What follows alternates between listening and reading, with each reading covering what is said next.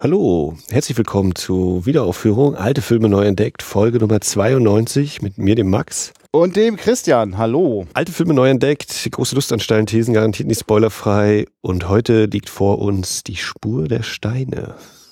Beziehungsweise, wir haben ihn schon hinter uns, denn wir haben ihn schon geguckt, den Film. Wir sitzen jetzt noch hier in der Frieda 23 und haben hier unser Podcastbüro aufgeschlagen, das Zelt. Äh, ja, Spur der Steine. Christian. Ja. Du hast ihn nicht zum ersten Mal gesehen. Nein, ich habe den jetzt bestimmt, ach ist auch egal zum wievielten Mal, aber den habe ich schon so einige Male gesehen. Das war tatsächlich ein Film, der noch bevor ich ernsthaft mich für konkret Deva-Kino interessiert habe, hat mir den jemand, ich glaube noch zu Schulzeiten, in die Hand gedrückt. Der, der hatte schon so ein Faible für alte Filme und meinte, ey, das alte Ding mit Manfred Krug, das ist total witzig, das muss man gesehen haben. So. Also das, das war, da, da hatte einfach schon eine gewisse Präsenz. Äh, man hat das jetzt auch gemerkt, dass also während sonst euer Haus fast aus allen Nähten geplatzt ist und viele, viele Leute weggeschickt werden mussten, weil kein Platz mehr war, hat es diesmal heute gerade so gereicht. ja, heißt, ich glaube, das lag aber auch mit daran, dass im Vorfeld teilweise wir schon gesagt haben, also wenn ja. sie kommen, wir können ihnen das nicht versprechen, dass es noch okay. Karten gibt, weil ja. einfach der Andrang Boom. Aber genau, auf jeden Fall ist das ein Film, der äh, viele Fernsehausstrahlungen hat, der den es auch schon äh, länger gibt. Also, also der, glaube ich, wenn ich mich recht erinnere, also nicht aus meiner eigenen Vergangenheit, aber aus dem Lesen von schlauen Texten, dürfte dieser Film auch äh, noch gerade so zu DDR-Zeiten tatsächlich auch seine Wiederaufführung erlebt haben. Also, oder um ganz genau zu sagen, der Film durfte ja tatsächlich drei, Jahr, drei Tage lang, drei Jahre. Drei Jahre lief er und dann Nein, drei Tage lang ist der gelaufen. Also insofern ist das äh, also auch von der Historie dieser Verbotsfilme 65, 66 ist das schon nochmal eine, eine spezielle Ausnahme. Dass, äh, der, da konnten die Leute, also einige Leute konnten einfach schon kurz was sehen und ich stelle mir schon das krass vor, Leute, die den gesehen gesehen haben dann ist der jahrzehntelang verboten. Das hat natürlich eine Menge Zündstoff so. Ne? Das, da werden wahrscheinlich auch einige Legenden gesponnen worden sein. Ja, ich habe den Film jetzt vor wenigen Tagen zum ersten Mal geguckt. Äh, mit dem, wir wurden ja mit Rezensionsexemplaren versorgt von dieser Verbotenbox von Ice Storm.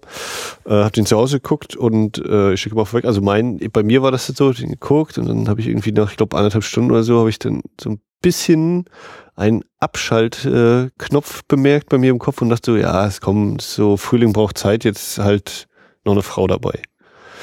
Mhm. Also der, der, der zündete nicht völlig bei mir äh, und saß eben teilweise schon so da, hm, ja, der geht ja über zwei Stunden, ne?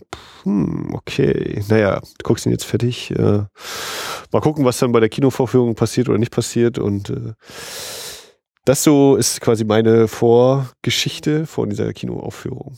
Okay. Ja, also äh, das können wir aber gucken, wie wir das nachher mal so erörtern, äh, wo der Film seine Herausforderungen für die Zuschauer hat. Ähm, ich finde, also und gerade heute auch nach der Kinovorführung, äh, der hat es für mich dann nur nochmal unterstrichen. Äh, das ist schon für mich eines, einer der, eines der ganz großen DEFA-Meisterwerke. Also das äh, auch gerade im Vergleich mit den Verbotsfilmen, die wir jetzt bisher hier gesichtet haben, auch nochmal einen massiven Sprung für mich bedeutet. Also wenn ich das jetzt vergleiche mit dem, wobei ich mich auch cineastisch eben zum Beispiel auch in äh, Denk bloß nicht, ich heule oder das kann nicht, bin ich, mich freue, äh, dann ist Spur der Steine einfach auch wirklich nochmal für mich eine, eine, eine neue Ebene. Also ich habe einfach das Gefühl, äh, die, die Regieleistung von Frank Bayer äh, ist dann einfach für mich beginnt da jetzt tatsächlich richtig großes Kino. Vorher war es, das liegt durchaus auch daran, dass das hier auch von dem, von dem Setting einfach auch nochmal mehr anbietet. Ne, da ist einfach auch wirklich richtig was los in den Cinemascope-Bildern. Die, die, die bersten da fast äh, äh, mit all den Details und den vielen Menschen, die da oft drinne sind. Ähm, aber das, das, das, ja, also das müssen wir gleich mal auseinandernehmen. Wollen wir noch kurz für Ahnungslose skizzieren, worum es eigentlich in diesem Film geht? Mit ganz wenigen Anstrichen ja, vielleicht, ja, genau, ich versuche das einfach mal. Ähm, äh, Im Grunde genommen geht, ist wichtig einfach, äh, der Handlungsort ist eine Baustelle, ein riesiges Ding.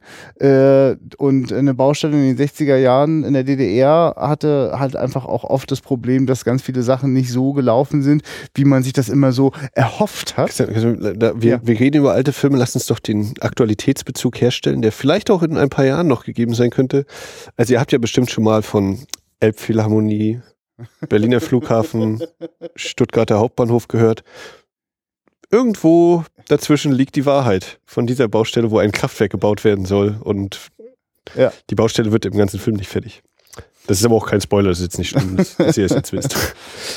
Ähm, ja, und es gibt dort einfach, äh, ich würde es jetzt mal mindestens drei ganz entscheidende Hauptfiguren, die uns in dieser Geschichte begleiten, nämlich ähm, den Baller, den von Manfred Krug gespielten äh, Brigadeführer der Zimmermänner, die dort auch äh, maßgeblich äh, für Stimmung und Verstimmung auf dem Bau sorgen, einfach weil die sich äh, einfach ihr eigenes Ding durchziehen. Und gerade der Baller, der Manfred Krug, ist da einfach auch jemand, der auf ganz viele Dinge, die, die, die viele andere glauben, machen zu müssen. Also zum Beispiel parteitreu äh, zu irgendwelchen Kundgebungen zu gehen. Äh, da geht bei denen erstmal das Bier auf und äh, machen wir was Besseres mit der Zeit. Ne?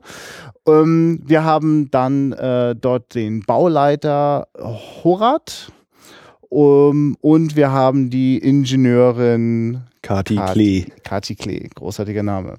Und äh, zwischen diesen drei Menschen äh, gibt es ein ähm, dra sich dramatisch zuspinnendes Beziehungsgeflecht und äh, die drei sind einfach auch Leute, die eigentlich, indem sie miteinander gucken, wie sie miteinander beruflich und privat klarkommen, loten die eigentlich alles aus, worum es eigentlich so geht, äh, nämlich äh, wie schaffen wir es, Dinge, die verkrustet sind, die durch Routine schon kaputt gefahren sind, wie, wie können wir das erneuern, wie können wir das verbessern, wie können wir da aber auch wirklich den Arbeiter mitnehmen auf diese Reise, aber auch die Parteileute, also all diese, all, all dieses, dieses komplizierte Machtgefüge, wo manch einer einfach versucht durch Bequemlichkeit einfach nur seinen Posten zu erhalten, aber dadurch eine Weiterentwicklung unmöglich macht. Wie schafft man es, das irgendwie hinzubekommen? Und das ist ein, ein Hin- und Herziehen und im Grunde genommen ist das ja auch das Thema des Films.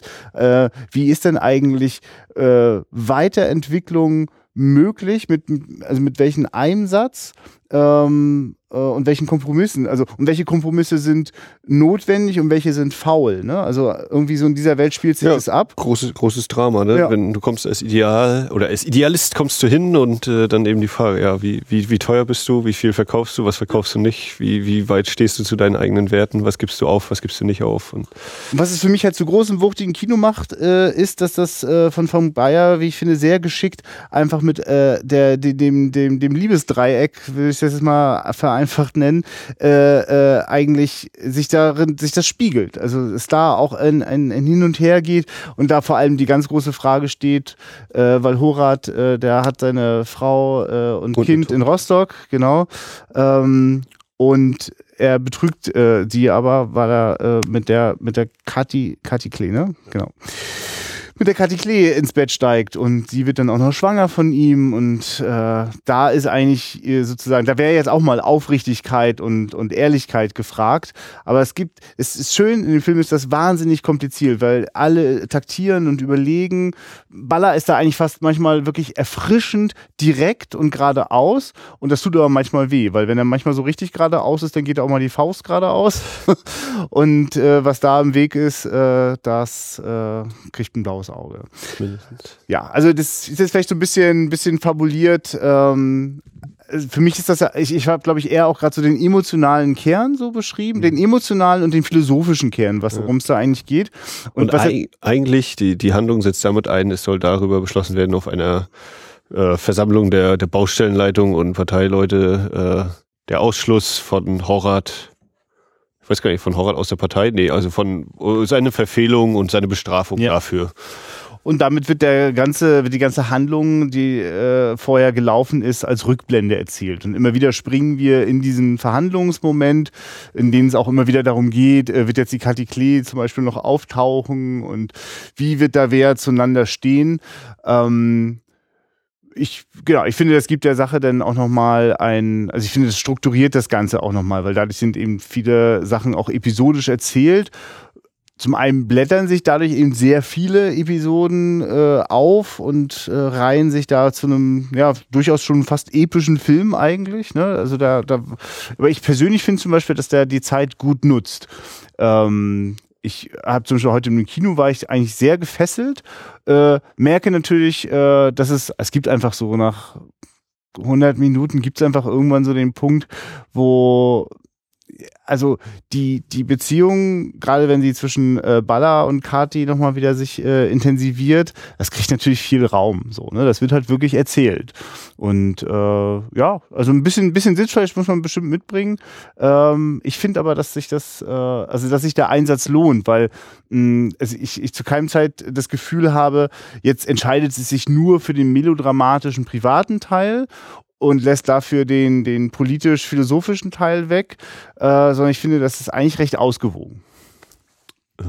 Also für mich hat die Kinovorführung auf jeden Fall äh, nochmal zu einer deutlich positiveren Betrachtung geführt. Ich hatte auch irgendwie gefühlt, oder ich meine, ich, ich kannte den Film schon, pff, äh, und hatte halt irgendwann auch wieder diesen Punkt, wo ich dachte, also relativ weit im zweiten Drittel oder im letzten Drittel eigentlich schon, wo es dann mal so kam, so, ui, ich bin gerade so in der Delle, gerade kurz so abgesagt, so von wegen so, jetzt, was kommt denn jetzt eigentlich noch? Warum kommt jetzt eigentlich noch was? Ist nicht eigentlich schon jetzt so, haben wir das jetzt nicht weit äh, genug erzählt? Muss eigentlich noch was kommen? Und ich habe auch das Ende, habe ich schon fast wieder direkt vergessen gehabt, weil ich mhm. diesen Schluss so enorm abrupt finde. Mhm. Äh, noch nicht mal jetzt negativ oder positiv mhm. bewertet, aber so, ist dann so, na Schluss. Okay, krass. Also, also einfach irgendwie, ich weiß nicht, gefühlt ist du, du hast halt diese über zwei Stunden hast du jetzt da äh, dann irgendwie da rein investiert und dann ist halt vorbei. So, ja, hm, hm. weiß ich noch nicht, ob ich das positiv negativ finde. Ähm, und äh, wenn ihr jetzt die Spezialfolge zu, dem, zu diesem Film schon gehört habt, wo es eben die Einführung gab und das Publikumsgespräch, da ist vor allem ein äh, Punkt aufgekommen, der, der mich äh, natürlich gleich in eine ganz bestimmte Richtung beim Sehen gelenkt hat, und das war der, die Aussage Western. Mhm. Ich weiß nicht, wie doll es dir jetzt damit ging noch, oder ob du das schon vorher hattest oder nicht hattest.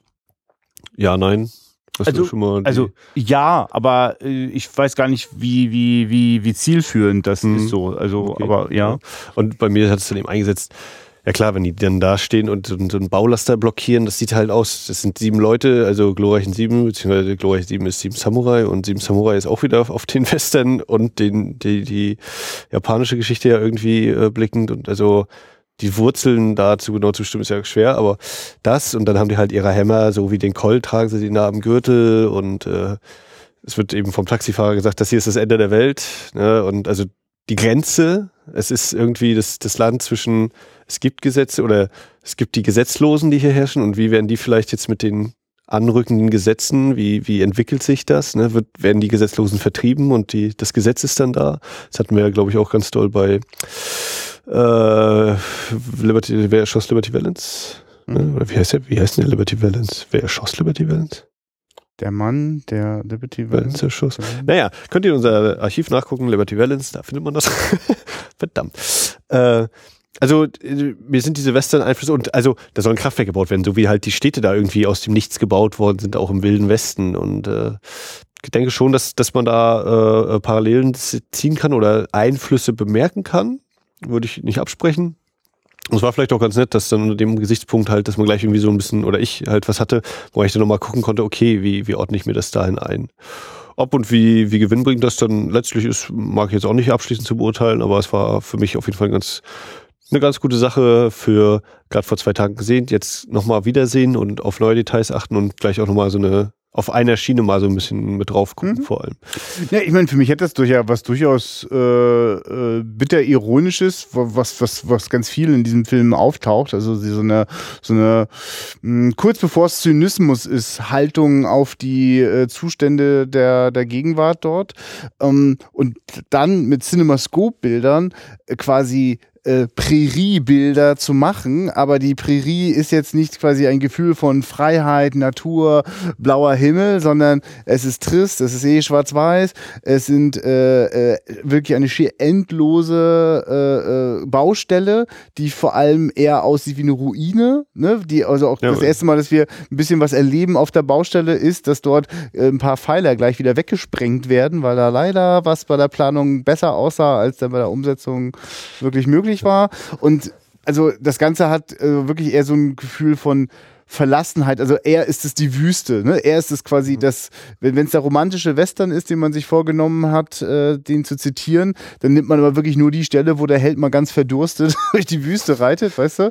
Ja. Äh, und jede Hoffnung verliert, weil so wirkt das auf jeden Fall auf mich. Das ist kein Ort, wo man denkt, oh geil. Also gerade wenn da die Frau dann gerade äh, mit ihren Koffern ankommt, das sieht jetzt wirklich wahrlich nicht wie, wie ein großes Jill, Jill kommt am Bahnhof an und wir sehen die Stadt vor uns ausspielen. Das sieht ja, ja. ja, ja, genau. Nicht ganz, da ist eben die Welt zu Ende. Und, und das ist mir beim die allererste Einstellung des Films, äh, ich lege das da einfach rein, ob das beabsichtigt war, ist mir völlig egal, ist eine sehr schöne Trennlinie, die, die, also es die, wenn ich die Mittelachse anlege, dann habe ich rechts im Bild habe ich eine äh, befestigte Straße, Auto und die linke Bildhälfte ist eben der, die, die, dieser Sandschotterweg. Also genau diese Grenze, wenn man es jetzt nochmal äh, aufgreifen will, dieses Westernbild, die Zivilisation, die, die feste Straße und da sind glaube ich auch noch Bäume und so ein bisschen Gras und dann die linke Hälfte ist eben dieses schmutzig, unbefestigt, äh, der Weg so ein bisschen getrampelt, aber eben nicht wirklich befestigt und so. Ja, und vielleicht. Und, und genau in diese Welt biegen wir gerade ein wir kommen nicht in die, auf die, wir bleiben nicht auf der befestigten Straße, nein, wir gehen in die linke Bildhälfte da, wo es schmutzig, staubig, äh, durcheinander ist. Mhm ja, ich denke auf gar keinen Fall zufällig. Ich finde wirklich, also lass, lass uns doch mal ein bisschen äh, auf die auf die äh, Fotografie dieses Films äh, schauen. Mhm. Und wir können das ja auch gerne mal vielleicht mal diskutieren, wie dir das so geht.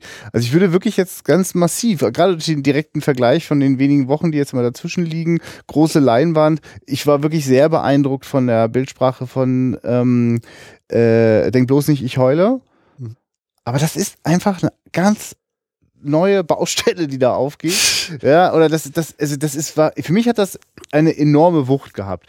Das ist einfach nochmal, also erstens gibt's dort äh, wirklich eine Idee dazu, mit den CinemaScope-Bildern in jedem einzelnen Bild zu arbeiten. Also äh, es gibt definitiv Einstellungen, ich, das will jetzt auch nicht endlos jetzt auf Denk bloß nicht ich heute den Vergleich ziehen, ne? aber äh, da finde ich, da gibt's eine äh, sehr große Handvoll brillanter Einstellungen, die sich in mein Gedächtnis brennen.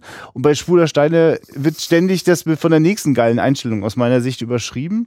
Ähm, das hat natürlich wirklich was damit zu tun, dass es äh, so wahnsinnig viele Menschen immer drin sind. Denk nur an die Szene, wenn die äh, äh, Brigade mal einmal sich komplett nackt auszieht und in den, mhm. äh, weiß ich nicht, diesen künstlichen See da, der direkt neben der Kneipe reinspringt. Da sind jede Menge Menschen drumherum. Das ist, das ist äh, um dieses Westernbild. Ja. Ich, ich greife das einfach immer wieder auf. Ja. Äh, da ist eben der, der, der Mittags-Shootout findet jetzt statt und das ist, die Männer gehen nackt im Dorfteich baden. Ja. Also es ist eben, oder der Marktplatz in der Mitte der Stadt und äh, tanzen dann mit den Entchen oder den Gänsen. Und leicht verwirrend, aber auch interessant fand ich dann, wie dann so ein Zoom kommt auf die Kirchturmspitze, oder war es die Kirchturmspitze, auf diese Turmspitze, mhm. wo dann eben auch Leute runtergucken und das, äh, ja. da ist der Scharfschütze. Ja, also das stimmt, so. den, ja, das ist schon mal interessant. Also so, so, ein, so ein hüpfenden Zoom mit Cinemascope aus den 60er, das, das springt schon ins Auge. Das waren sonst so die Italiener. Ja, ja. ähm, aber also, wie, wie da denn die Bilder gestaltet sind, das, das ist für mich wirklich eine reine Wonne, das zu erleben. Das macht dann auf der Kinoleinwand nochmal besonders viel Spaß. Ich finde es ja immer so paradox, dass CinemaScope-Filme ja im, äh, im, beim Zuhause äh, am heimischen Fernsehgerät ja mal besonders klein sind, ne? Ja. weil besonders wenig Fläche bis auf die, bis auf die zehn Leute, die halt diesen 235 zu 1 Fernseher ja, haben. Ja. Ne? Und sich dann immer ärgern, wenn sie was Altes wie der dritte Mann gucken. Äh, also ich habe vor allen Dingen versucht zu achten äh, auf, auf Dialoge, wenn eben zwei Personen sind und dann wie werden die so angeordnet, ja. dass entweder eben die Distanz besteht, dass sie an die Ränder gedrängt werden oder dass sie dichter beieinander sind oder sonst ja. wie eben positioniert. Und da ist mir vor allem quasi die, die Szene im Gedächtnis, wenn äh, Kati ruft den Baller ins Büro und äh, im Büro merkt sie dann, ach, sie war nur Lockvogel für Horat. Entschuldigung. Und Horat sitzt dann eben an dem Tisch und äh, Baller stapft sich einen Stuhl, legt noch die Füße hoch. Und das ist dann wirklich tatsächlich so gefilmt. Das ist so ein Bauwagen, ganz eng eigentlich. Und Horan ist ganz links am Bildrand, dann kommen die Schuhe vom Baller, seine Beine sind so ganz leicht eben noch unten im Manche zu sehen und dann ganz rechts am Rand ist Baller. Also dass eigentlich die räumliche Nähe da ist, aber das auf, der, durch die, auf dem Bild eine enorme Distanz da mhm. eben äh, gezeigt ja. wird. Was natürlich das, wirklich auch äh, also ein sehr, sehr klassisches Western-Motiv ist, sozusagen mit der, gerade bei den Cinemascope-Bildern, bei, gerade bei Sergio Leone, äh, der ja da oft mitgespielt hat, die, die, die Leute äh, mit maximalen Entfernungen zueinander zu positionieren.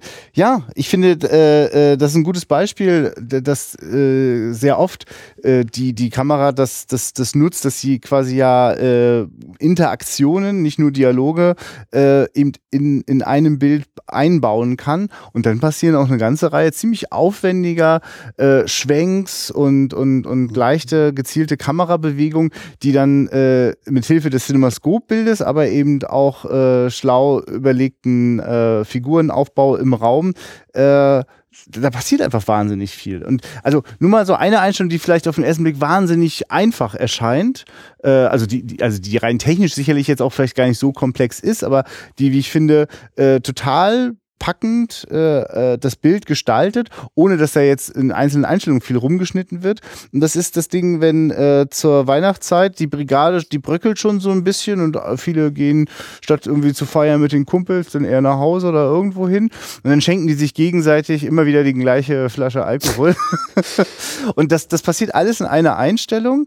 Äh, und rechts, links, äh, oben, unten ist ganz viel immer im Bild, verändert sich auch immer, weil plötzlich die Flasche mal direkt vor der Kamera ja. steht oder die Kamera schwenkt leicht nach rechts, um jemand anderen noch mit reinzunehmen ins Bild.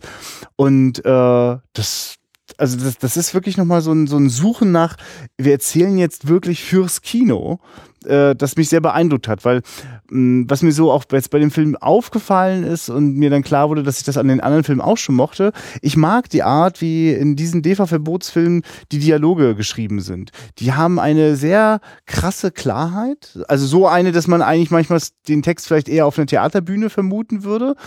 Also so in meiner Wahrnehmung darf Theater sich da mehr trauen, mal Dinge auch so, also quasi so mit so philosophischem Anspruch einfach mal so wie müsste eigentlich Gesellschaft sein? Wie müssten sich die Menschen eigentlich verhalten oder was ist das Problem der Menschheit so? So manchmal gibt es so Sätze, die gehen in so eine Richtung. Solche Grundsatzdinge werden dort besprochen.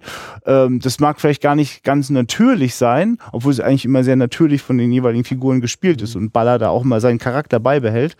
Ähm, aber dennoch äh, gibt es da durchaus eine gewisse Künstlichkeit, die ich sehr mag, die ich sehr mochte, auch an den bisherigen Filmen, äh, die wir der Verbotsfilmreihe geschaut haben.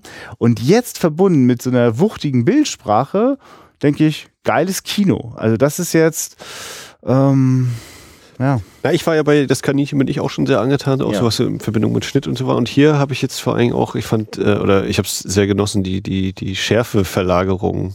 Wenn dann eben, äh, du hast eben im Hinter, im Vordergrund eine Person, die gerade irgendwas ist und dann im Hintergrund alles unscharf und dann wird irgendwie die Schärfe verlagert oder der Fokus und dann mhm. da das scharf und oh, das, das habe ich auch sehr genossen und ich finde, äh, ich habe gerade gesagt, so Schnitt haut hier auch manchmal ganz schön rein. Also äh, ich denke an die eine Szene, wo ich glaube, es ist Horat verlässt die Tür, also verlässt es, ist bei Kati Klee in der Wohnung. Mhm. Äh, die Tür geht auf und dann kommt der Schnitt und eine weitere Tür geht auf und er ist bei seiner Frau in Rostock. Ja. Und das ist so eben, äh, ja, Matchcut-mäßig fast schon. Und da gibt's eben mehrere so eine Sachen. Und äh, um jetzt, weil wir jetzt Western-Vergleich eh schon genug und ich hier ohne über Gebühr strapaziere, ich finde auch, äh, diesen Film muss doch Quentin Tarantino gesehen haben, oder? Also die, die Szene, wenn wir die Brigadiere äh, in der Kneipe haben zu Beginn, mhm. das ist echt so, ja, das ist Mr. Orange, das ist Mr. Sowieso und äh, wir reden jetzt über Madonna's Like a Virgin.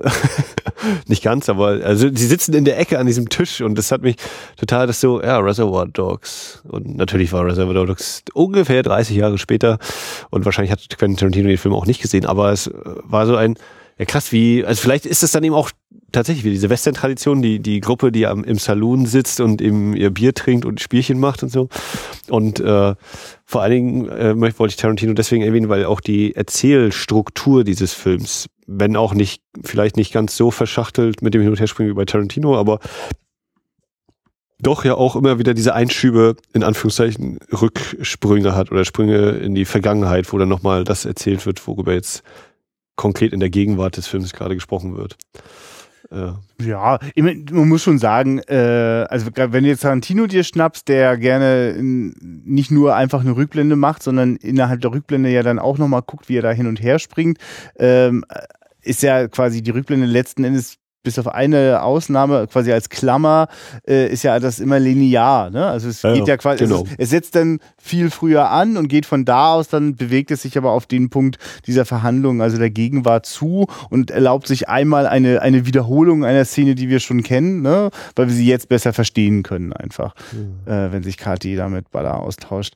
Ähm, ich möchte aber das mal gerne so als Rechercheauftrag an uns und die Hörerinnen hier mal hinaustragen. Äh, lass uns mal gucken, ob Quentin Tarantino sich schon mal zum DEFA-Kino geäußert hat. Der sagt ja sonst auch zu jedem. Auf äh, irgendeiner DEFA-Film, DVD-Cover wird irgendwann mal der Spruch stehen, empfohlen von Quentin Tarantino. Ja, ja.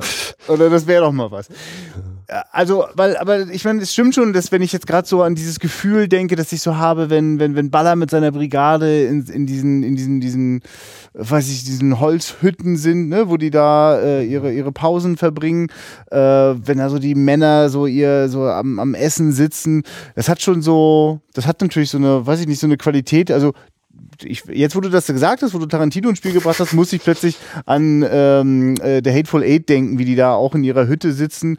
Ähm, nicht, dass ich jetzt wirklich das Gefühl habe, da, da gibt es irgendwie Ähnlichkeiten, also äh, Ähnlichkeiten ja offensichtlich, aber jetzt wahrscheinlich nichts beabsichtigt Referenzielles. Aber mal dieses Gefühl, äh, dass da was, also da sitzen die da einfach drinne und da ist so eine Stimmung drinne. Da gibt es diesen Moment, wenn Baller dem Horat mal zeigen will, was hier so richtige Männer sind und dann gibt es da dieses, dieses Zimmermann Zimmermann-Spiel. Was wir ja auch aus die glorreichen Sieben kennen, wenn äh, Horst ja. Buchholz aufgenommen werden will mit dem Klatschen in etwas anderer Form. Ah ja, tatsächlich, ja. Naja, Horst, ja, Horst Buchholz kommt doch an, lass mich mit in der Gruppe sein und dann sagst du Jules Brunner, äh, komm, klatschen. Ja, und du, ich, äh, ich äh, habe das äh, äh, zweifelhafte Vergnügen, die glorreichen Sieben nicht zu kennen.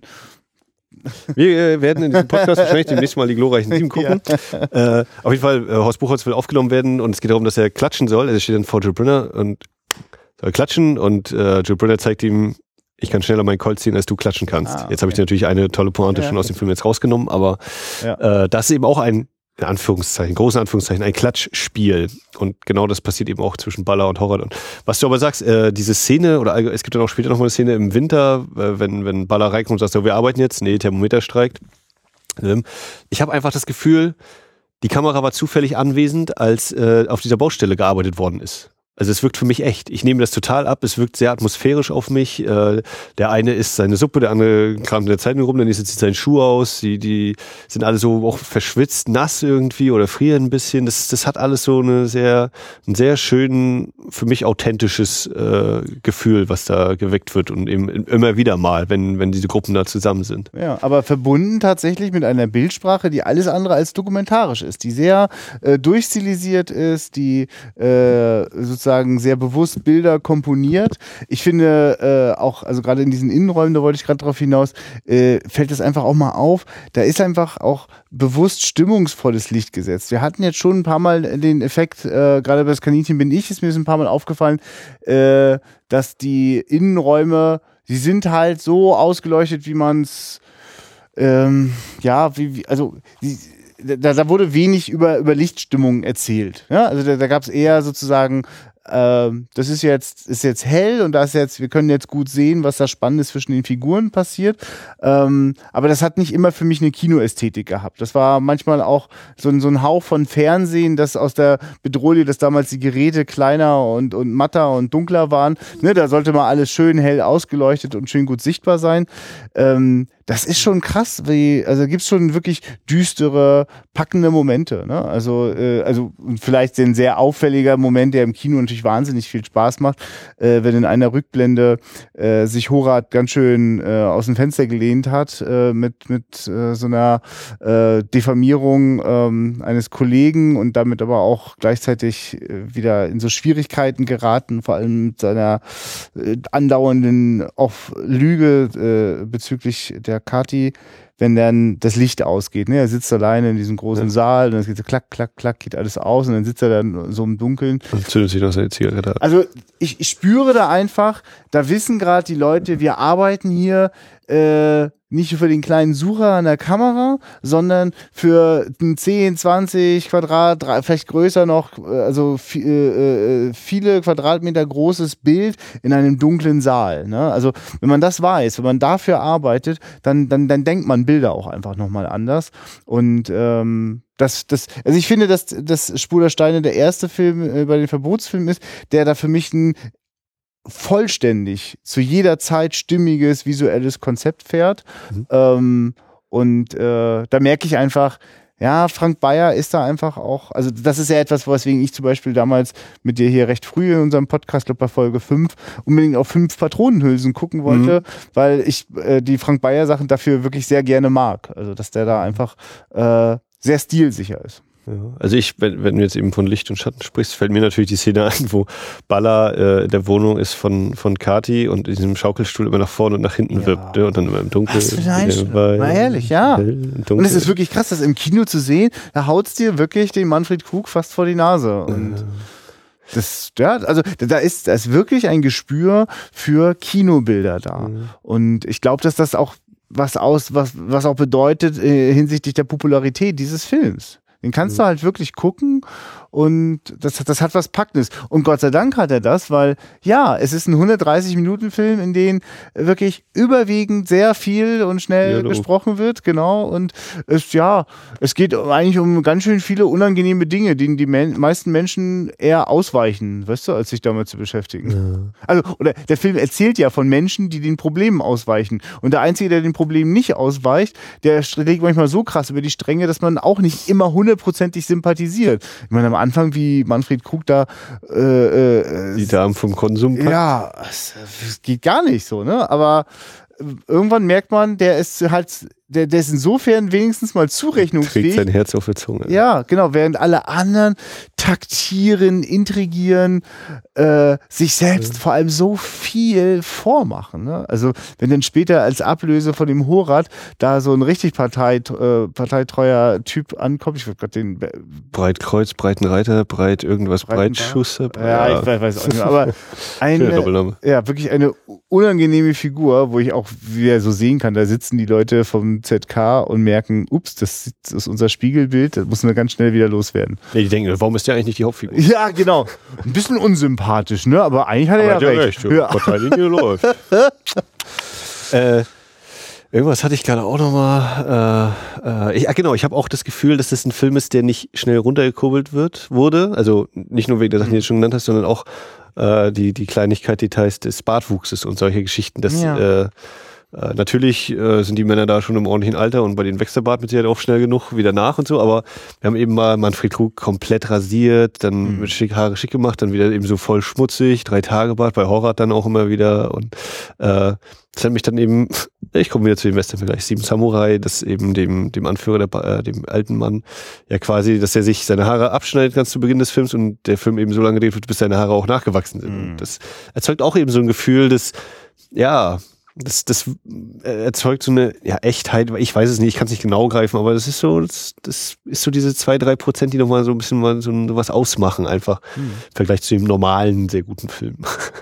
Ja, und wo du das gerade so, so Details beschreibst, wird mir gerade auch klar, dass der Film ein sehr äh, also, also die Bildsprache von dem Film sehr gezielt Close-ups einsetzt. Wir haben schon ganz schön viel in, in, in, in, in sehr offenen Einstellungen, um dann aber sehr gezielt, also ich denke da mal nur an die Nahaufnahme von der Kati, wenn die äh, äh in einer der Rückblenden äh, verhört wird, regelrecht, dass, also es rausgekommen ist, sie schwanger ist und jetzt soll sie sagen, wer der Vater ist, weil das wäre ja jetzt total wichtig und das ist ja eh schon die, die Partei beschädigt und jetzt musst du uns wenigstens helfen, Schadensbegrenzung. Wir sind ja keine Bettschnüffler, ja, ja. aber. Ja, ja, genau. Denk doch mal. Die Aber-Leute. Und äh, wenn dieser Close-Up, der da auf ihr drauf ist, wo sie auch wirklich so nur so einen starren Blick hat, bis dann auch noch endlich mal jemand von der Seite vielleicht irgendwas anderes sagt, ne, und der Blick so einmal kurz rüberrutscht, aber das hat dann eine große Intensität und das taucht nicht so oft auf. Also das ist dann schon. Ja, vor, allem, vor allem, wenn dann die, die, da die einzige andere Dame anscheinend in dem Zimmer dann zu sagen, jetzt lasst mhm. sie doch mal, ihr könnt das einfach nicht, ihr wollt es auch nicht verstehen, ihr Männer. Und, und das ist krass, weil es dann nicht wegschneidet. Also das passiert ja, dann äh, quasi im Hintergrund, man sieht dann auch unscharf sie da, da rausgehen. Äh, tolle Idee, ne? Also die, der Intensität dieses, dieses Momentes. Die Gesichtslosen, die drumherum sitzen und sie halt die so in der Großaufnahme zu sehen ist. Ja, und also den Zuschauer damit auch sehr hart einfach dann auch in diesem Moment dort reinzieht. Ich habe ja sowieso permanent das Gefühl, dass ich, also es gibt Momente, in denen finde ich die Kati, ja, da habe ich auch, also da, da fange ich an, an, an, an der Moral zu kritisieren. Also ich komme da, ne, ich werde da ganz schön verführt, auch mal zu denken, ach Kadi, musst du ja auch nicht so in die Kerle jetzt so ranschmeißen so.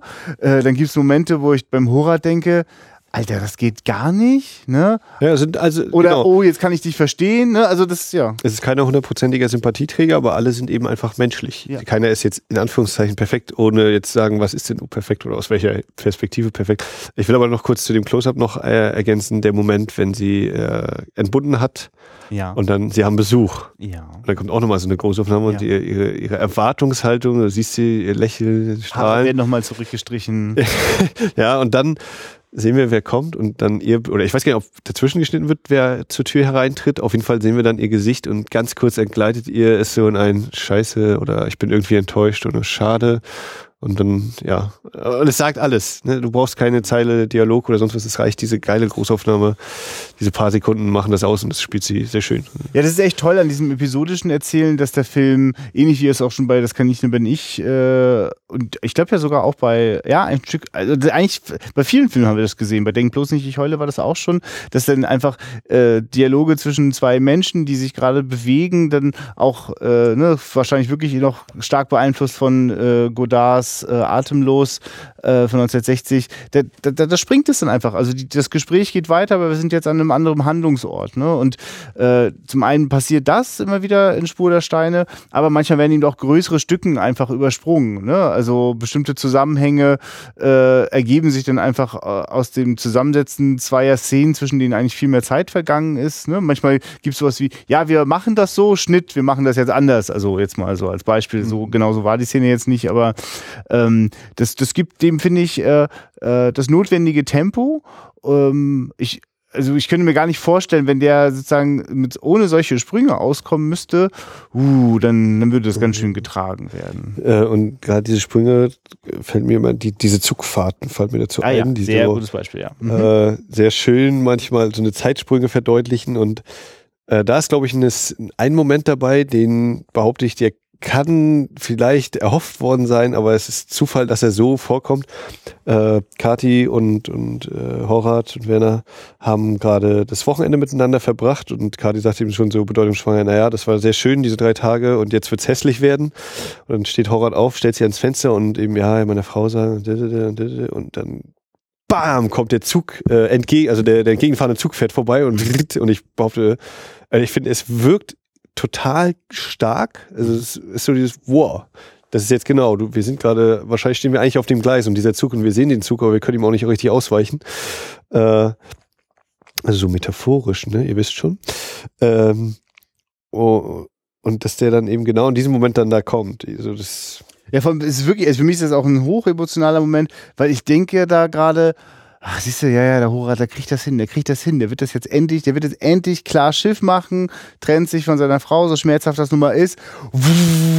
Nee, Pustekuchen. Er ist schon wieder im Relativieren und so einfach ist es nicht. Und oh Gott, oh Gott, oh Gott. Also, ich, also ich muss wirklich sagen, ich, ich äh, deswegen, ich spüre die, die Länge an dem Film nicht als etwas Unangenehmes, weil ich so merke, das ist aber auch wirklich zum Verzweifeln. Wie kannst du also wenn du einmal äh, moralisch nicht ganz sattelfest ist, was nur menschlich ist, also dass einem das auch immer wieder passiert, nicht nur einmal nicht.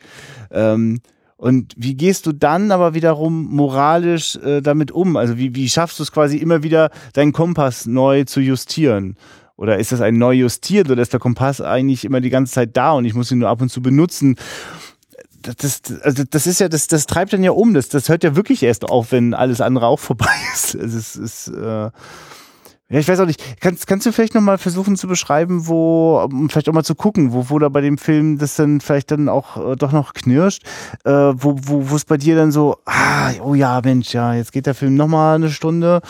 Ähm, ja, ich glaube eine Stunde nicht, aber so die ja. letzte, es ist so wahrscheinlich so, ja, letzte halbe Stunde, letzte 20 Minuten, irgendwo kommt dieser Moment, wo ich denke, ja, okay, so, dann hat sie irgendwie das Kind gekriegt und jetzt kommt irgendwie noch diese Streikgeschichte und ja, das stimmt. noch und Kati ist dann jetzt auf Abstand und ich meine, dass die dann nicht zusammenkommen, ne, wir sind ja nicht spoilerfrei, dass äh, Dings dann nicht zusammenkommen mit ihr Baller, das hat auch irgendwie nochmal, also das ist nochmal eine interessante Episode, mm. aber es wirkt irgendwie so, ja, ich weiß nicht, also irgendwie so, jetzt Jetzt komm, erzähl mal schnell noch aus hier. Also ich kann es auch nicht mhm. genau, noch, nicht ganz genau. Ja, aber es stimmt schon. Also im Grunde genommen wiederholen sich manche Konflikte ja tatsächlich mehrfach. Ne? Also äh, das ist vielleicht sicherlich auch, äh, also, ja, schön anmaßend. Also man hätte dann beim Buch wohl mal ein bisschen zusammenstreichen müssen.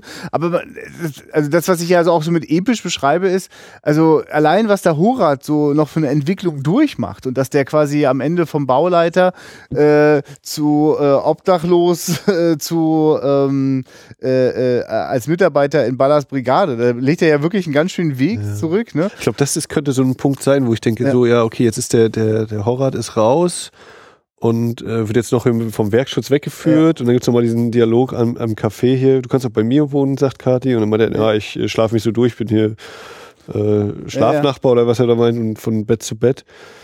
Äh, so, und dann geht's aber eben noch und dann kommt noch mal und ja, noch ja, zwei, drei ja, Episoden. Da, da, da, wird eigentlich so mehrfach äh, immer wieder so ähnliches ausgelotet und hätte man, also man hätte sicherlich, äh, also hätte man das gewollt, den Film quasi leichter verdaubar zu machen und den auf 100 Minuten zu bringen, wäre das schon möglich gewesen. Aber ähm, ich, ich merke, dass ich das wertschätze an dem Film, dass er äh, dass es sich wirklich nicht einfach machen möchte.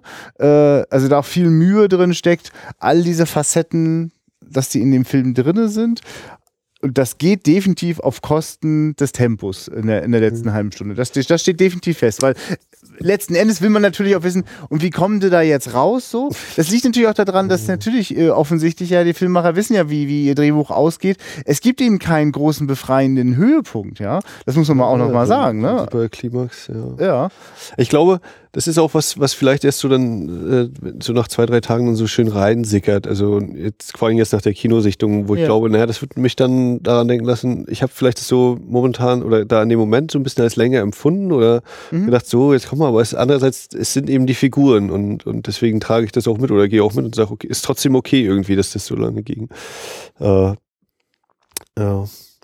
Ich meine, lass uns doch mal kurz über die, die, die diesen diese Eigen, also ich nehme das jetzt einfach mal als Eigenart der DEFA-Filme. Ich weiß auch nicht, ob das irgendwann in den 80ern dann aufgehört hat.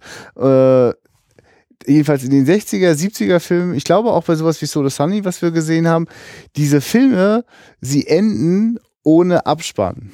Ja, ja, genau, ist ja alles vorne dran. Aber das ist ja auch, glaube ich, allgemein eine Filmtradition, die sich äh, mit der Zeit dann irgendwie eingebürgert hat. Ja, ja, aber es war zumindest äh, in den 70ern und spätestens in den 80ern definitiv vollkommen Usus, dass das in amerikanischen Filmen mhm. so ja, war. Da wir, vielleicht ist es so mit diesen Gewerkschaftssachen, ne, die ja dann vertraglich geregelt haben, dass sie im Abspann genannt werden müssen und deswegen diese Abspann. Ja, ja, äh, klar, also, äh, also in den 70ern war es mir schon auch noch völlig äh, Usus, dass da natürlich nicht alles drinne stand, ne? Ja. also sondern nur so die, wie auch immer, wichtigsten wichtigsten Sachen, was immer dafür wichtig dann gehalten worden ist. Aber jetzt, also und heute kannst du davon ausgehen, wenn du heute den Abspann guckst, dann steht da wirklich jeder einzelne Job drin. So, da will auch keiner sich die Butter vom Brot nehmen lassen. Aber jetzt sorgt das ja für eine doch eine interessante, also ich, ich, ich kann das, ich, ich mag das ja. Dieses, wenn es erzählt ist, ist es erzählt und dann ist auch Schluss. Und eigentlich musst du mir hier nicht noch irgendwie das Ganze irgendwie noch weich polster mit so einem Ausklang so, ja. sondern mach doch einfach Schluss. Und das Schräge ist ja, dass wir quasi, wir kriegen ja jetzt durch die äh, Wiederveröffentlichung ja immer noch mal so ein Schlussbild rangepappt. Ich weiß gar nicht, was früher da zu sehen war, aber äh, also bei vielen gab es tatsächlich eben so Schwarzbild und noch mal so ein bisschen Musik so, ja. die dann 20 Sekunden ist und dann gehen eben langsam die Lichter wieder an. Bei dem glaube ich war das nicht so. Ja. Äh, ja. Ja, und das hat halt auch hier eine ganz schöne, ganz schöne Wirkung, so, weil also wenn ich sage, der Film hat dazu äh, quasi keinen, keinen, keinen richtigen Höhepunkt, äh, es ist natürlich schon nochmal ein Höhepunkt, nochmal sehr deutlich, weil gerade weil es jetzt zum Schluss darum geht, wie positioniert sich denn jetzt eigentlich Kati? Wo, wie, wo steht die eigentlich? Man merkt, man versteht total, dass sie eigentlich keine Lust mehr hat, sich irgendjemandem irgendwie zu offenbaren, weil sie wird immer wieder nur verletzt. Wenn immer sie sich öffnet, Verletzung, Verletzung, Verletzung und dann hat, tut sie es halt in so einer Art Abschiedsbrief oder ja, doch Abschiedsbrief kann man also nicht im Sinne von Voice-over technisch wird ja. das ab, ausge, ausgeblendet. Und das, also ich, ich kriege kaum noch die Worte zusammen und ich höre die und wupp, aus. Mhm. Ja, deswegen oh. habe ich auch gerade Schwierigkeiten. Was ist denn die letzte Szene? Ist das dieses Voiceover von ihr oder ist das da, wo sie mit Manfred Krug da noch lang geht, die anfangs, also was so relativ am Anfang auch kam? Nee, ist das, Voice, also, das Voiceover, ne? Der, genau. Also, ich äh, gehe der, weg, ich möchte neu anfangen. Der, äh, äh Leitende, der, der, Vorsitzende dieser Jansen, Verhandlung, Jansen genau, Jansen, ja. ja. der hat den Zettel in der Hand. Ja.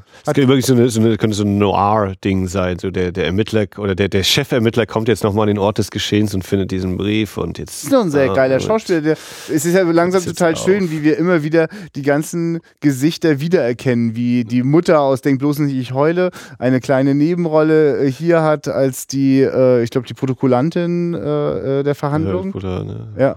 Äh, und so weiter. Das, immer wieder sieht man immer gleiche Leute des Personals und stellt aber fest, bei Spruder Steine sehe ich sehr viel mir noch unbekanntes DEFA-Personal oder weiß ja gar nicht, das alles Ja, der, der, der Elbers oder El Ebers, ne, der, der äh, sozusagen sein von Baller der engste Vertraute ist, sag ich mal, der, der alte, mhm. der, ist mir als Gesicht auf jeden Fall bekannt. Ja. Ja, aber der Jansen ist ja eine tolle Persönlichkeit. Den habe ich jetzt bisher noch gar nicht gesehen und frage mich gerade, wo ich den vielleicht eigentlich noch bisher verpasst habe, weil den, den fand ich gut. Also, also der hatte für mich jetzt schon so eine, so eine Wirkung da, also, weil sonst ist so quasi so diese Figur, so der, der, der ältere Vater, fast schon Großvater, ne, so äh, meistens so die Macht im Hintergrund. Ähm, das war bisher so der, der Hans Hartloff, so, mm. Sachen, die wir gesehen haben. Und da war jetzt für mich nochmal ein frisches Gesicht, wo ich neugierig bin, was der jetzt äh, in den DEFA-Filmen noch so gespielt hat. Äh, weil wir gerade noch über das Ende so gesprochen ja. haben, von wegen Ausklimpern und so.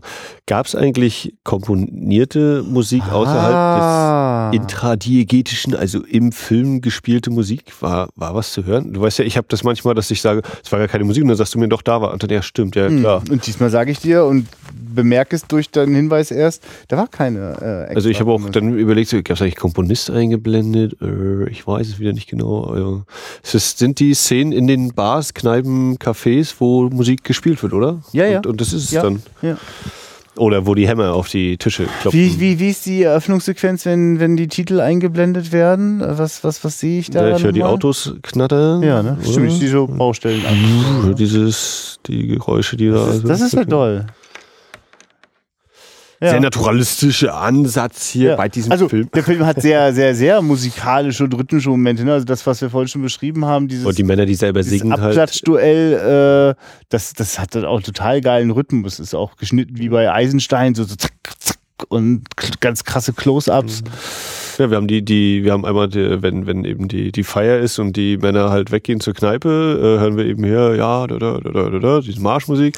Dann, äh, wenn sie halt im, im See hüpfen, in den See hüpfen und über dieses Gänselied singen mhm. und so, aber genau, extra komponiert ist nicht. Nee. Ja, das, das verleiht, das fügt vielleicht auch dieser, dieser Stimmung des, naja, es ist halt viel Dialog und im Sinne von Action abgesehen, oder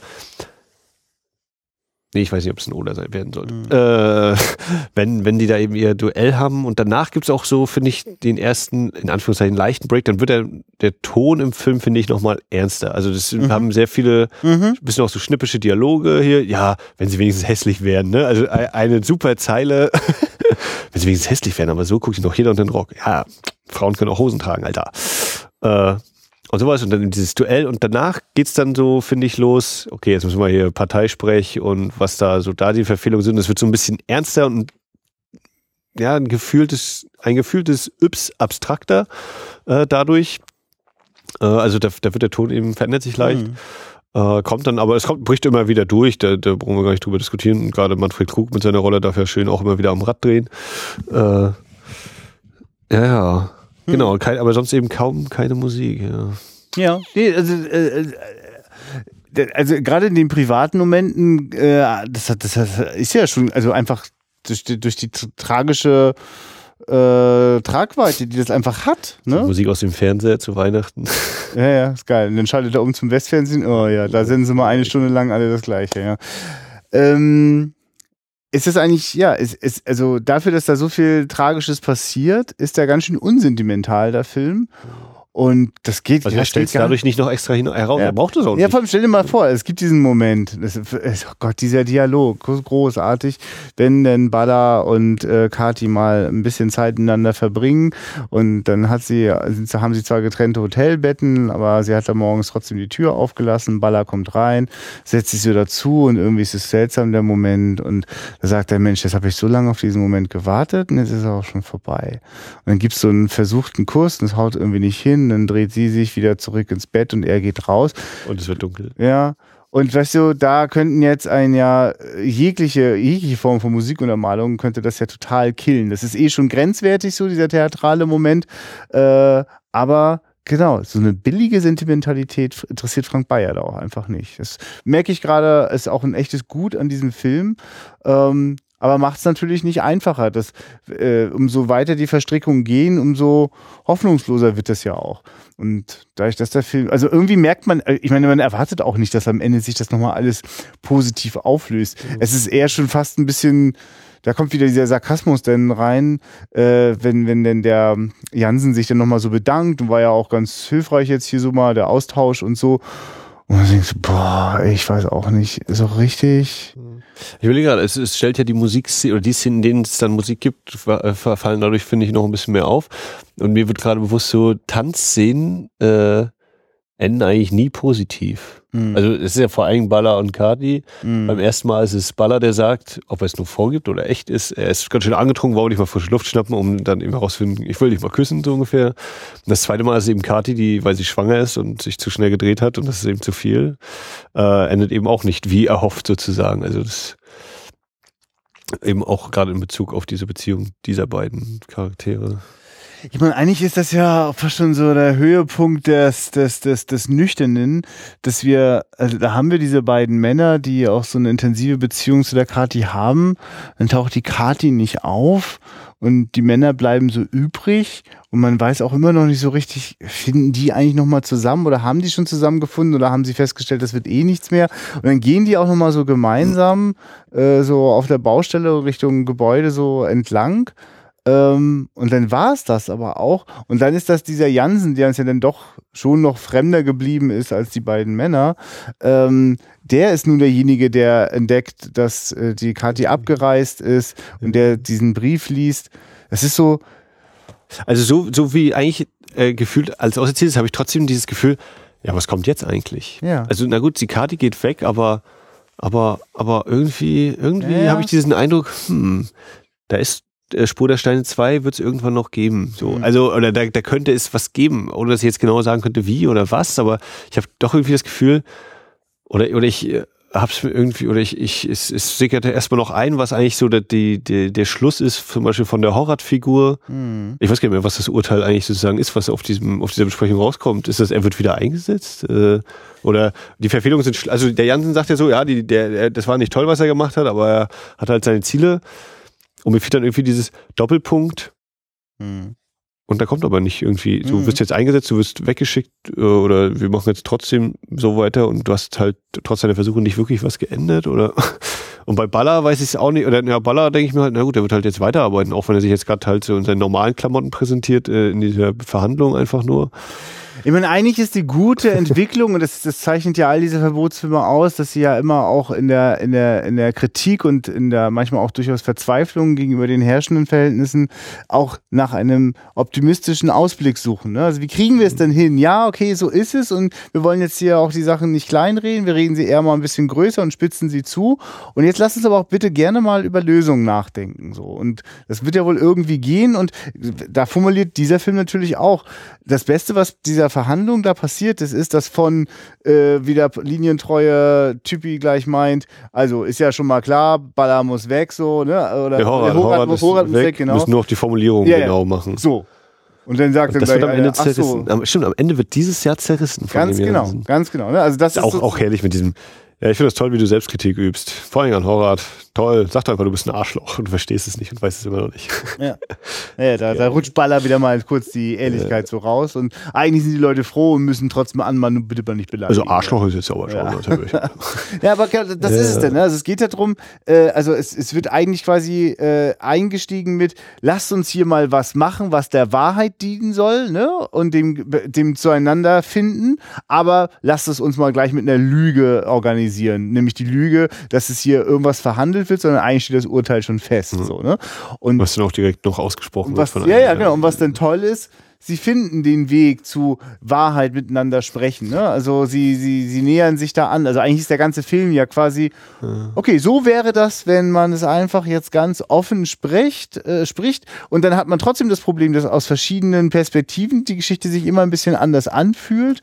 Und so ein Stück weit hat man das Gefühl, so wie wir als Zuschauer durch diese ganzen ambivalenten Gefühle gehen und uns Gedanken zu äh, den Partnerschaften äh, in, in privater wie beruflicher Natur machen, so geht es diesem, diesem Plenum, ist es ja letzten Endes auch, ne? So geht's denen auch. Und das, das ist ein Erfolg, dass, das, dass sie dazu in der Lage sind. Das ist auch durchaus der optimistische Blick auf das Ganze.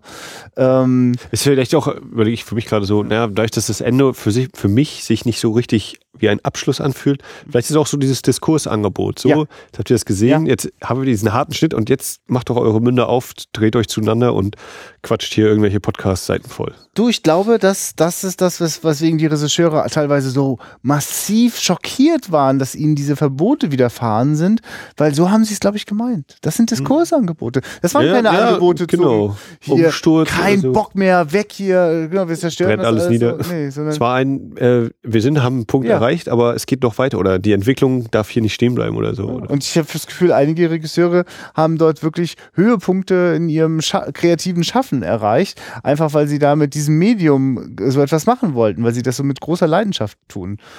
Frank Bayer hat äh, äh, jahrelang danach erstmal nichts machen dürfen. Der ist richtig, äh, der hat dem sein ist sein Festvertrag äh, Vertrag bei der DEFA gekündigt worden. Äh, der hat dann ein bisschen Theater, Fernsehen und hat dann wieder irgendwann den Weg zurückgefunden. Aber, aber, aber. Der hat dieses Jahr 10. Todestag, glaube ich, Mhm. im September. Und Wolfgang Staute seinen 110. Geburtstag.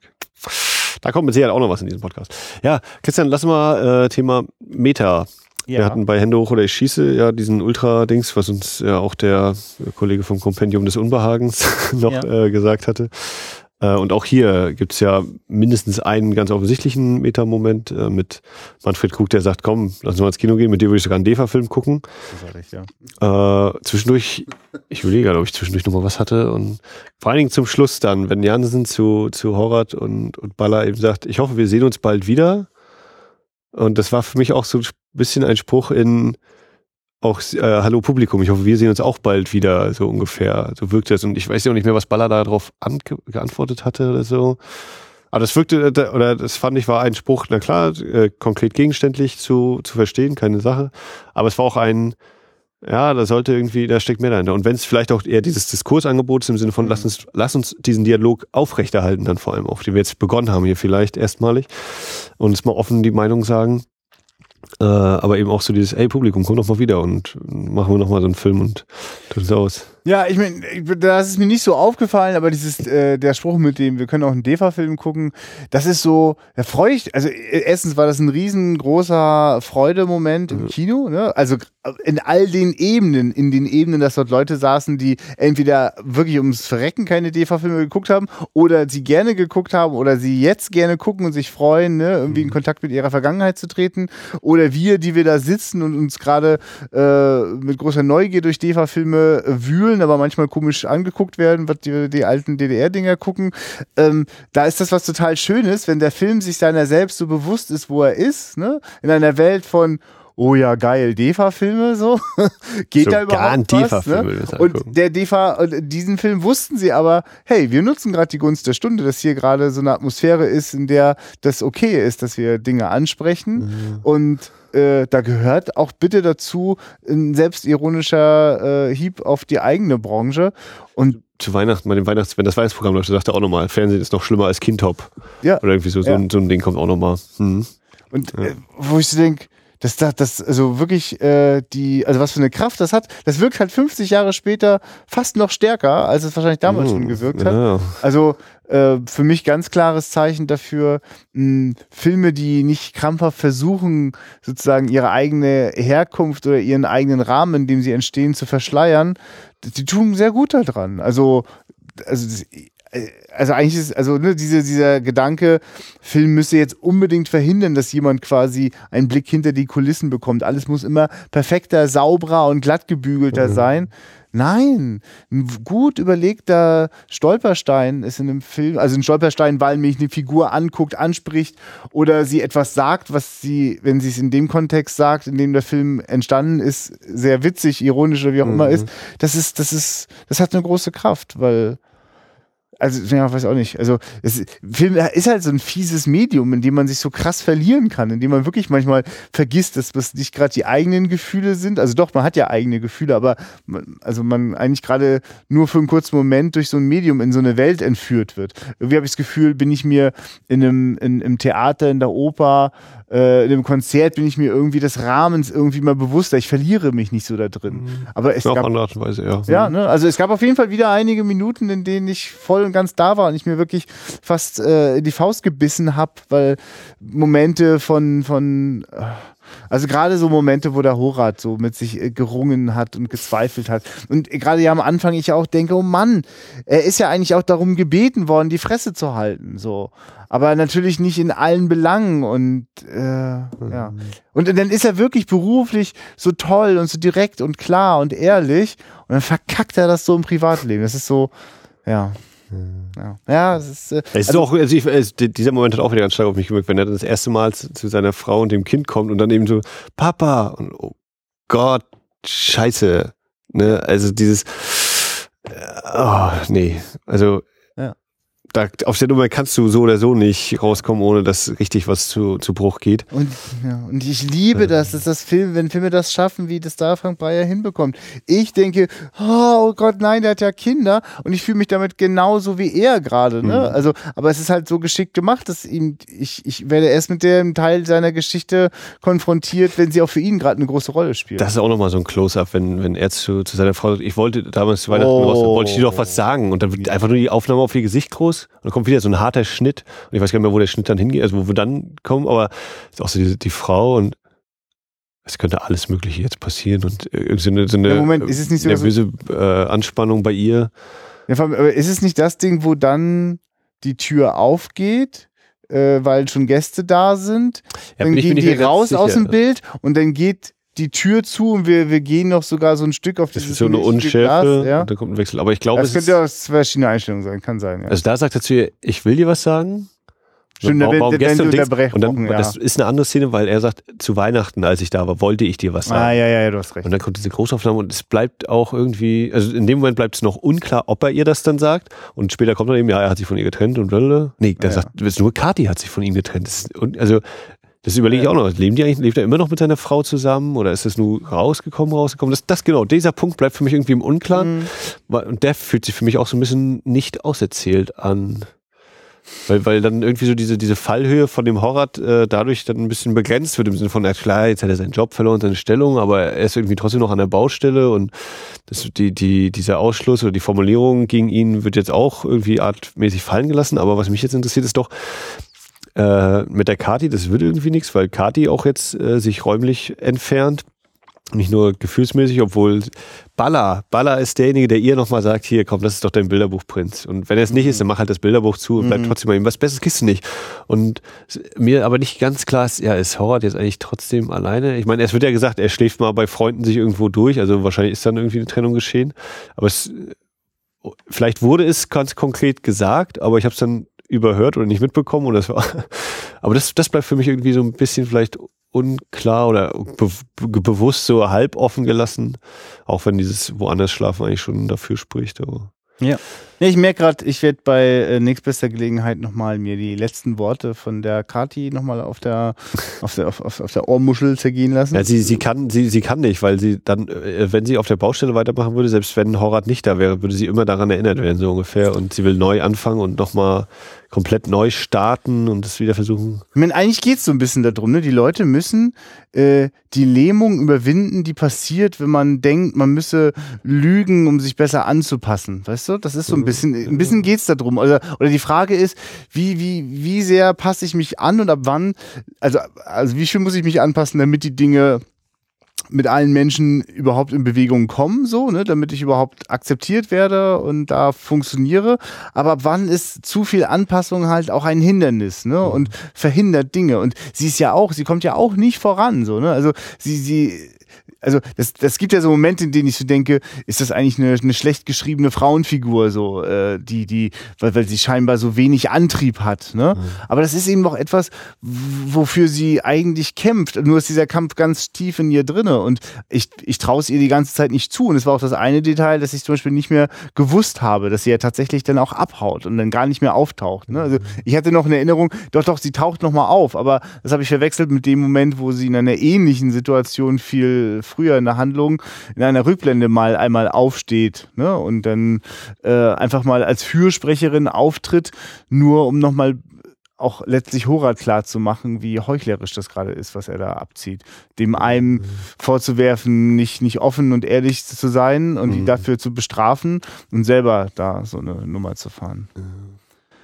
Ja, ich hatte Momente während des Films, äh, wo ich weil ich war hin und her gerissen zwischen, ich gucke auf die Leinwand und ich möchte jetzt aber eigentlich möchte ich auch mal die Gesichter gerade ja, beobachten, wie, wie so das Publikum so, ja. was sich da so spiegelt in den verschiedenen Altersgruppen auch und, und überhaupt und habe dann ganz gegen Ende nochmal irgendeine Szene oder einen Moment verpasst, leider. Mhm.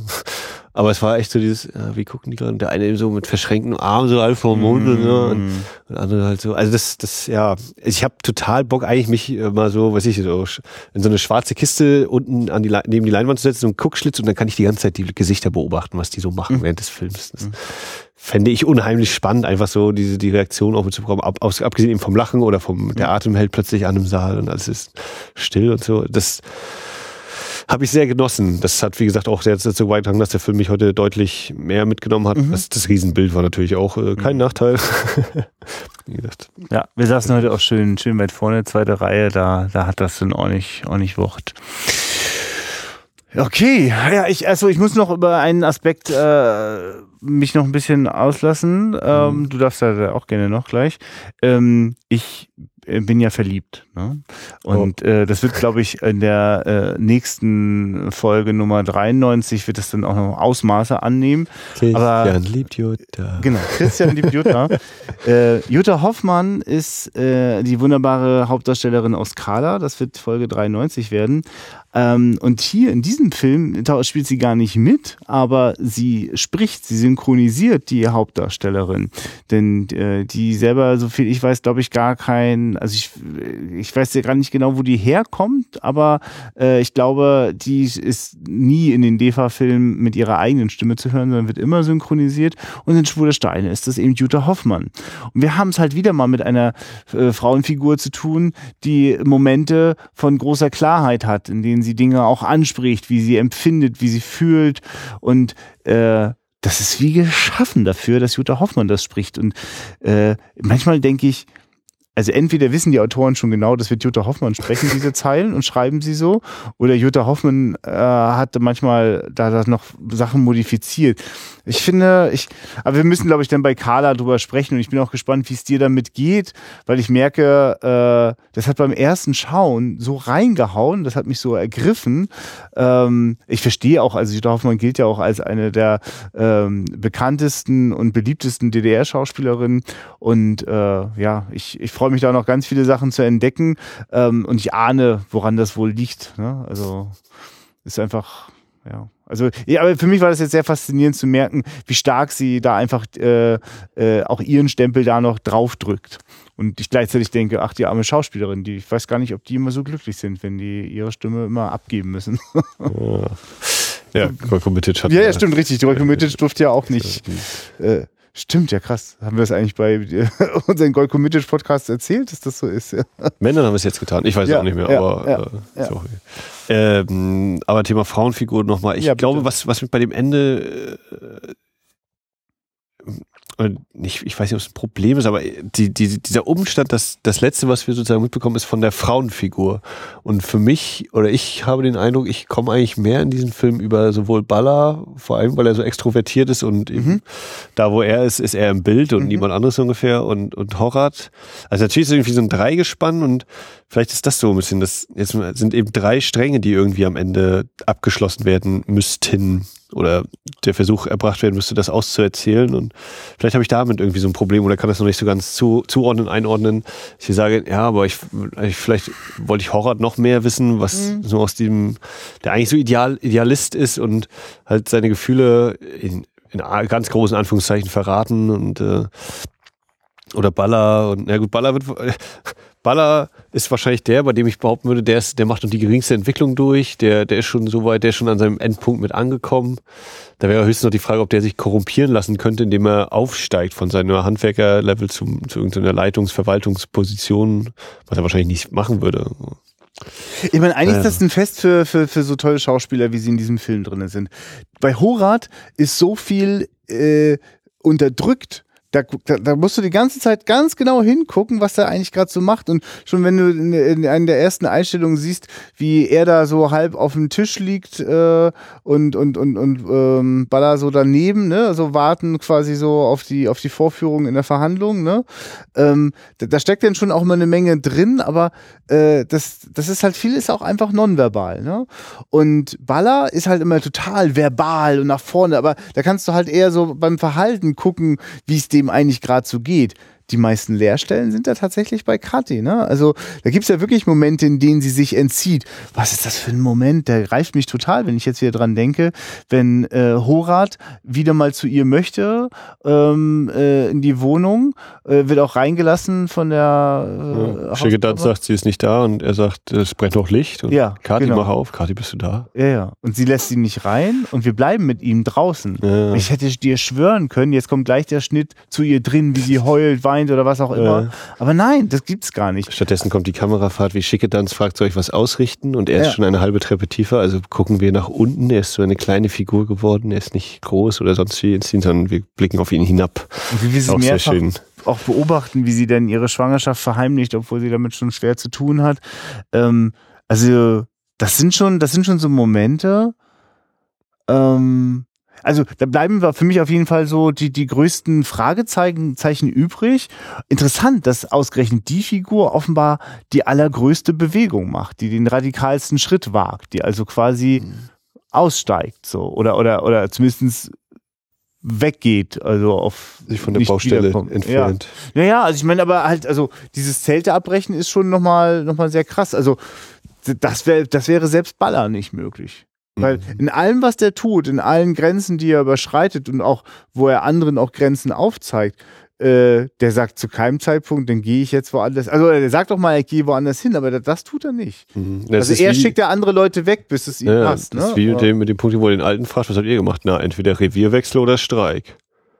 Und Revierwechsel wird gar nicht nochmal ja. aufgegriffen. Ja, ja, das ist interessant eigentlich. Ne? Also, und das macht es auch interessant, so dieses Schlussbild für die beiden, die, die, die bleiben irgendwie auch so da. Die, die, es ist ein komisches Bild, ne? Überleg mal, das ist, äh, die verabschieden sich von dem Jansen, die fahren mit den Autos weg und bevor wir nochmal zuletzt, zur allerletzten Einstellung mit den Autos schneiden, äh, sehen wir jetzt, wie äh, Baller und, und ja, ja, und sie, sie, sie verschwinden so fast so ein bisschen aus dem Sichtfeld oder so im Halbdunkel, aber da ist auch nicht so noch eine Interaktion von denen zu erleben, das ich glaube, Baller, wie gesagt, hier, also der, der Jan sagt, äh, hoffentlich sehen wir uns bald wieder, ne, was ich meinte mit dem Meta-Ding. Ja. ich glaube, Baller sagt sowas wie, na, ob er vielleicht nicht unbedingt hier oder irgendwie sowas, oder ja. ich weiß nicht genau, aber ja, ja, und dann gehen die da einfach weg. Aber das ist, ich, ich glaube, das ist eine Stärke von dem Film, das, das zu machen, da, da konsequent zu bleiben. Natürlich hätte ich jetzt riesen Bock da befriedigender und deutlicher auszusteigen, dass mich das jetzt da so, ja, besser, besser als Diskursangebot können wir es wirklich, glaube ich, gar nicht mehr formulieren. Und ich muss auch sagen, ich hatte nach dem Film weniger Lust, Fragen Richtung Studenten oder den Professor Ja. zu stellen, als einfach so Richtung Publikum. Sagt Ja. mal, ihr hier. Leute, Ja. habt ihr es gerade zum ersten Mal gesehen? Was, wie, wie ist es euch denn gegangen? Was, was hat euch denn so bewegt? Also das, das hätte mich total interessiert. So wie eben die schon beim, beim Film zu beobachten. Oh, was machen die so? Auch dann zu gucken. Wie, wie, wie nehmt ihr das oder wie habt ihr das jetzt aufgenommen? Oder warum wart ihr, warum wollt ihr den Film jetzt gucken hier? Der kommt doch schon so oft und äh. Was, was, was, war Ja, eigentlich müsste man vor? danach immer irgendwie nochmal so einen netten Rotweinempfang Seid ihr eigentlich in der. Partei?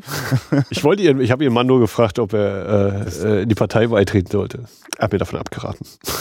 Ja, aber es ist, es ist so fantastisch, oder? Also ich finde, also die Dialoge machen mir wirklich eine, High- also manchmal sind sie einfach wirklich wahnsinnig witzig, aber sie sind oft in dieser, in dieser Mischung aus, aus, aus Seitenhieb auf Politik und, und, und, und, und menschlichem Wahnsinn. Ich glaube, da ist der Moment mit dem Close-up auf die Frau. Der Baller sagt hier, na, ob ich in die Partei eintreten soll und er hat mir abgeraten und dann höre ich, dann bleibt die Kamera, äh, Baller geht weg, aber sie ist noch im Bild, glaube ich, und dann ja. sagt, Meint ihr das ernst? meint er das ernst? Ja. Und dann sagt er ja, du, ich musste noch was sagen. Das ist Obwohl, geil. dann sagt sie ja, nee, dann sagt sie, glaube ich, ich mache uns noch was zu essen oder so. Nee, aber dann sagt er, in den, nach diesem Spruch, beichtet, fängt er an zu beichten. Der Film ist doch zu verschachtelt erzählt. nee. Also er ist tatsächlich ziemlich dicht. Also da gibt's, also äh, es ist nun mal so, dass 130 Minuten äh, Dialoge äh, äh, sozusagen, die fordern quasi äh, Sitzfleisch. Mhm. Aber es ist nicht so, dass dort irgendwelche, Mhm. also dass er sich an irgendwelchen Stellen Zeit lässt, wo es nichts zu erzählen gibt so. Wie findest du denn den, den Antagonisten sozusagen in der Brigade, der sozusagen auch offen Stimmung macht?